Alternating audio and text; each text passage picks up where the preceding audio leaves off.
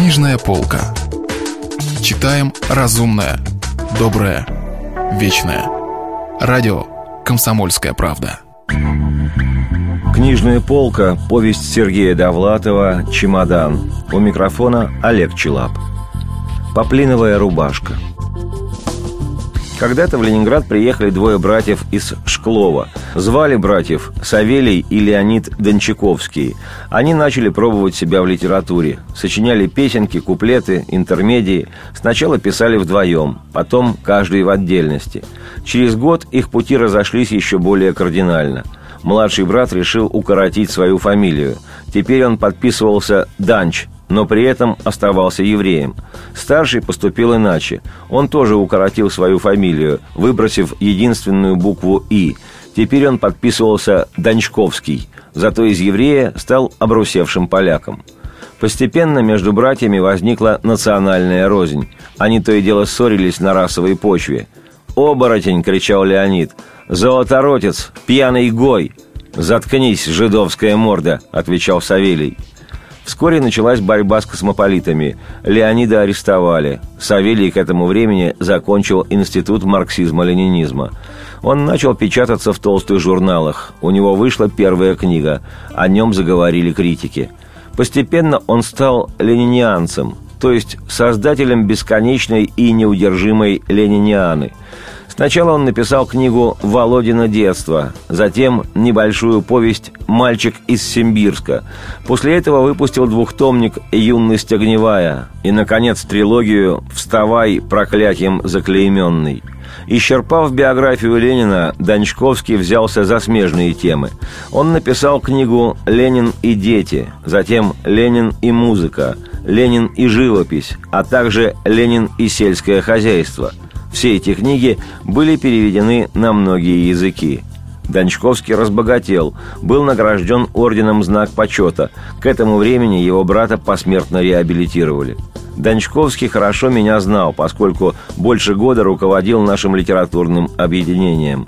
И вот он появился в ресторане. Я, понизив голос, шепнул Елене Борисовне. «Обратите внимание, Дончковский, собственной персоной, бешеный успех, идет на Ленинскую премию. Дончковский направился в угол подальше от музыкального автомата. Проходя мимо нас, он замедлил шаги. Я фамильярно приподнял бокал. Дончковский, не здороваясь, отчетливо выговорил. «Читал я твою юмореску в «Авроре». По-моему, говно». Мы просидели в ресторане часов до одиннадцати. Избирательный участок давно закрылся. Потом закрылся ресторан. Мать лежала с головной болью а мы еще гуляли по набережной Фонтанки.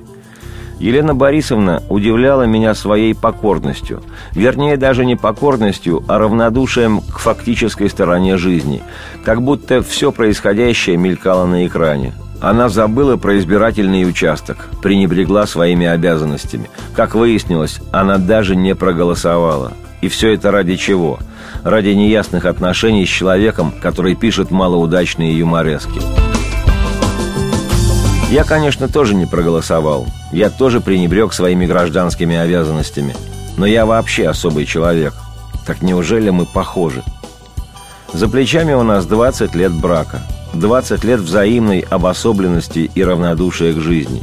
При этом у меня есть стимул, цель, иллюзия, надежда. А у нее?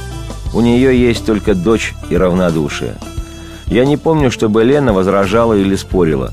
Вряд ли она хоть раз произнесла уверенное звонкое «да» или тяжеловесное суровое «нет». Ее жизнь проходила как будто на экране телевизора. Менялись кадры, лица, голоса, добро и зло спешили в одной упряжке, а моя любимая, поглядывая в сторону экрана, занималась более важными делами – Решив, что мать уснула, я пошел домой. Я даже не сказал Елене Борисовне «пойдемте ко мне». Я даже не взял ее за руку.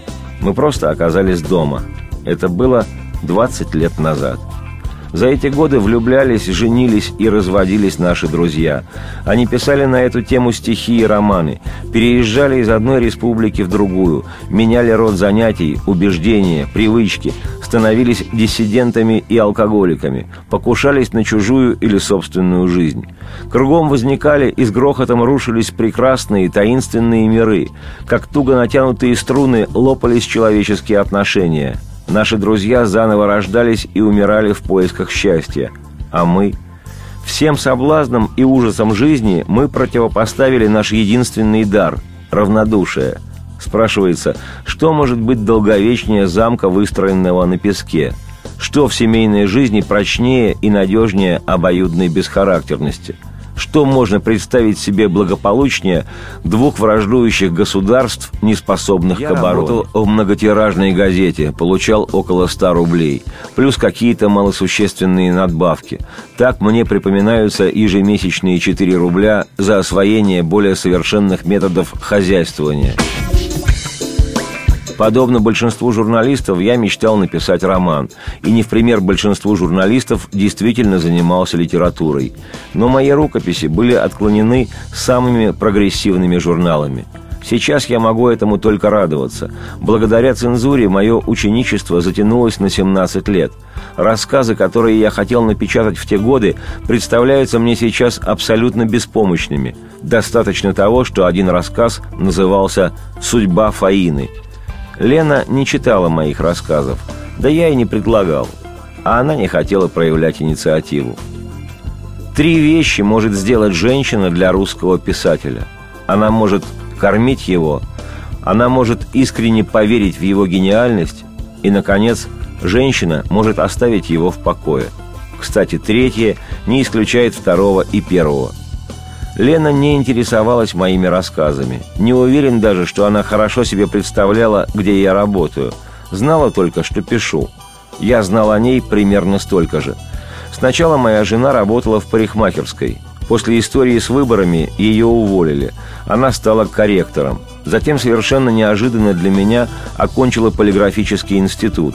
Поступила, если не ошибаюсь, в какое-то спортивное издательство. Зарабатывала вдвое больше меня – Трудно понять, что нас связывало.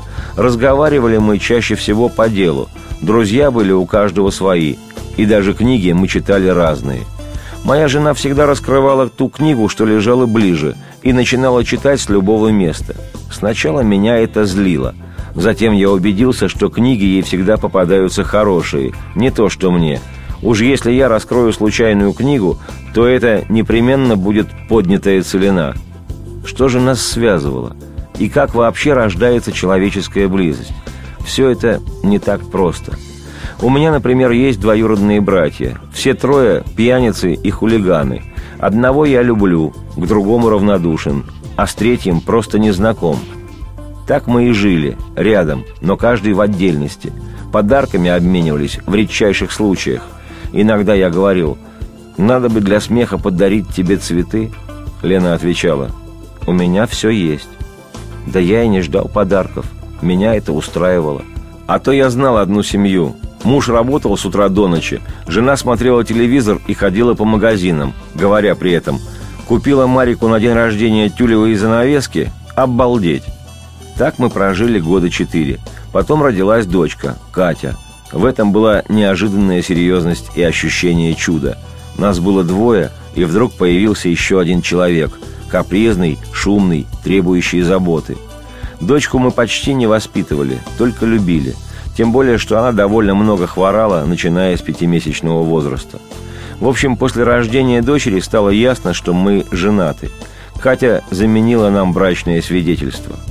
Помню, зашел я с коляской в редакцию журнала «Аврора». Мне причитался там небольшой гонорар. Чиновница раскрыла ведомость. «Распишитесь». И добавила, 16 рублей мы вышли за бездетность. Но у меня, говорю, есть дочка.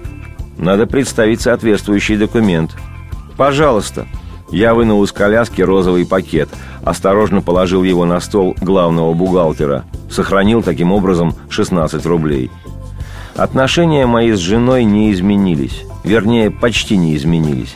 Теперь нашему личному равнодушию противостояла общая забота – Например, мы вместе купали дочку. Это был фрагмент книги Сергея Довлатова «Чемодан». У микрофона был Олег Челап. Если вы пропустили главу любимого произведения или хотите послушать книгу целиком, добро пожаловать к нам на сайт kp.ru слэш радио раздел «Книжная полка». Книжная полка. Читаем разумное, доброе, вечное.